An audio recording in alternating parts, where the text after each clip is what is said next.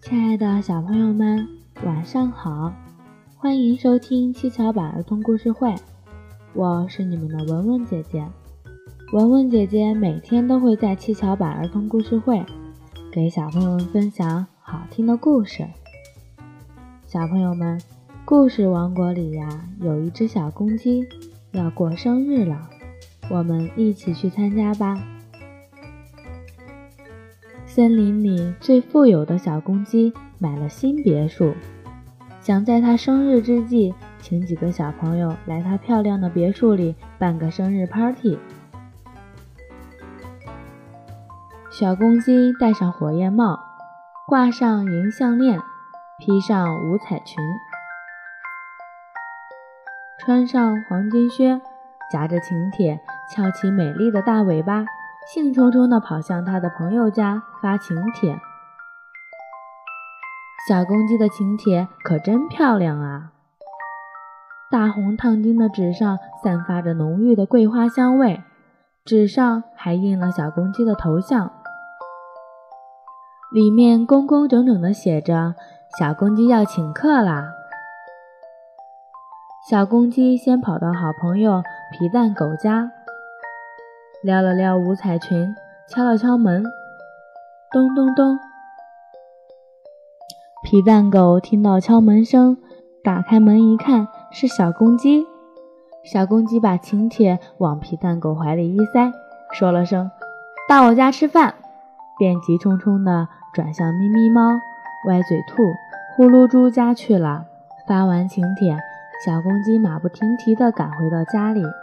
在富丽堂皇的厨房里，又是洗菜，又是切菜，又是烧饭，又是炒菜，忙得不可开交。终于大功告成，一桌色香味俱全的菜都做好了。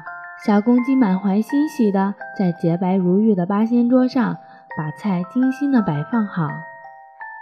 哇，菜可真丰富呀！有圆溜溜、香喷喷的肉丸子，有绿油油、脆生生的大白菜，有红彤彤、甜滋滋的爆炒胡萝卜丝。小公鸡兴奋地坐下来，擦了擦额头上的汗水，心想：我的生日 party 马上就要开始了，朋友们还会送我可爱的礼物呢。时间一分一秒地过去了。可是客人们却左等不来，右等不来。小公鸡一会儿走出门外看看，一会儿又围着桌子转转，肚子也饿得咕咕的叫了。客人怎么会不来呢？小公鸡望着这一桌菜，口水直流。忽然，它一拍脑袋：“呀，我忘记告诉他们时间地点了。”小公鸡说：“我承认，都是我自己粗心惹的祸。”恍然大悟的小公鸡又屁颠屁颠的跑去通知朋友们了。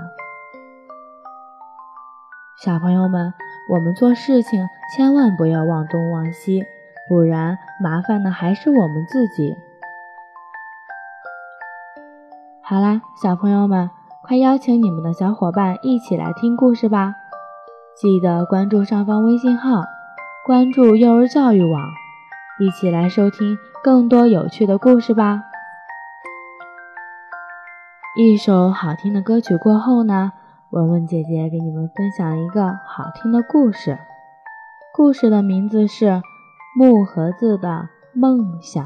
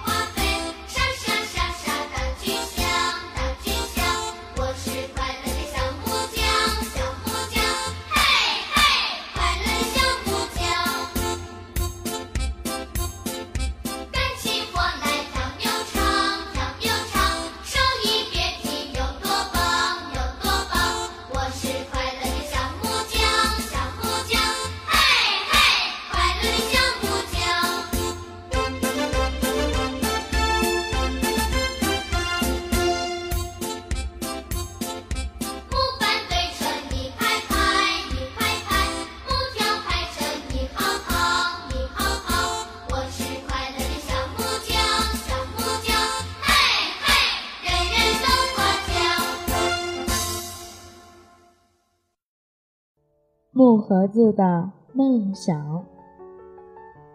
某一天，一只精美的木盒子诞生了，却不知怎么落到了一个乞丐的手里。幼年时期的木盒子想：我这么优雅，怎么可以一辈子待在乞丐手里？我要寻找自己的幸福。我木盒子不愿意这样平凡的度过一辈子。他梦想着有一天乞丐把它丢弃。终于有一天，乞丐走向另外一个城市时，把木盒子落下了。一个小女孩捡到了木盒子，很高兴地对妈妈说：“妈妈，你看，多漂亮的盒子啊！我用它来盛放外婆送我的小红鞋吧。”于是。木盒子就被小女孩装进去一双亮晶晶的小红鞋。她每天从幼儿园回来，就把换下来的鞋放进木盒子里。一开始，木盒子很高兴，可渐渐的，他讨厌那股臭鞋味了。少年时期的木盒子想：我这么美丽，怎么可以用来装一双旧鞋？我要寻找幸福，我木盒子不愿意这样平凡的度过一辈子。他梦想着有一天小女孩把它丢弃。终于有一天，小女孩要搬家了，木盒子被小女孩遗落在屋里。一个装修工看见了，拿起木盒子说：“哦，正好可以做我的烟盒。”当天，装修工就买了好多烟。放在木盒子里。从那以后，装修工晚上回家都要从木盒子里拿出一支烟，抽上几口，好好的休息一下。木盒子起初很高兴，可日子久了，烟的味道把它原有的木头清香都浸染了。青年时期的木盒子想：我这么华贵，怎么可以用来放烟？我要寻找幸福，我木盒子不愿意这样平凡的度过一辈子。他梦想着有一天装修工把它丢弃。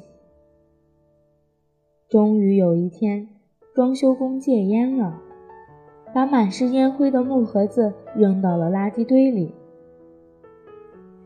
一个阿婆看见了，拾起来说：“这个木盒子能防潮。”兴许还可以用啊！回到家，他就把火柴放到了木盒子里。然而，阿婆家烧的是柴火，每天厨房都会落下很多的灰尘。日子久了，木盒子看起来越发的邋遢、陈旧了。中年时期的木盒子想：我这么精美。怎么可以在这么脏的环境里生活啊？我要寻找幸福，我木盒子不愿意这样平凡的度过一辈子。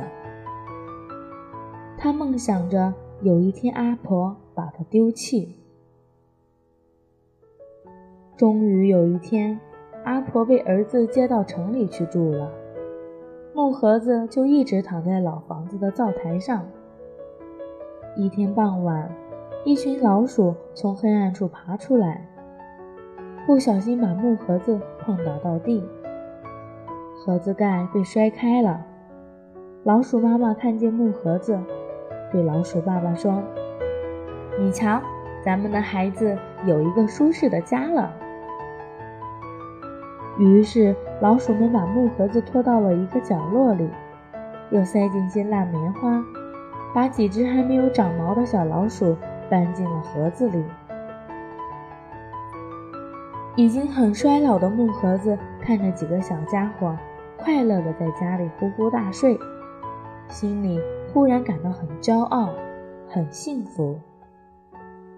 木盒子梦想着永远都不要再有人来拿走它，因为他想明白了一件事：在这个世界上。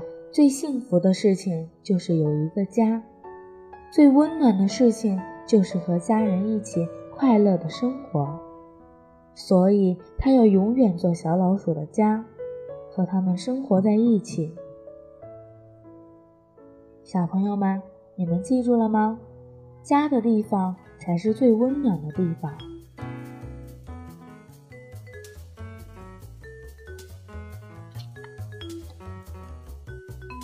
快乐的时间总是过得飞快，好听的故事却听不完。好啦，小朋友们，又到了文文姐姐和大家说再见的时候了。记得关注上方微信号，关注幼儿教育网，微信回复“七巧板”就可以收听更多有趣的故事啦。当然了，非常欢迎小朋友们通过语音来跟文文姐姐对话。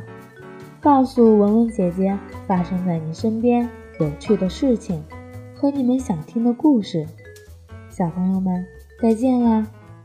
我们明天晚上见。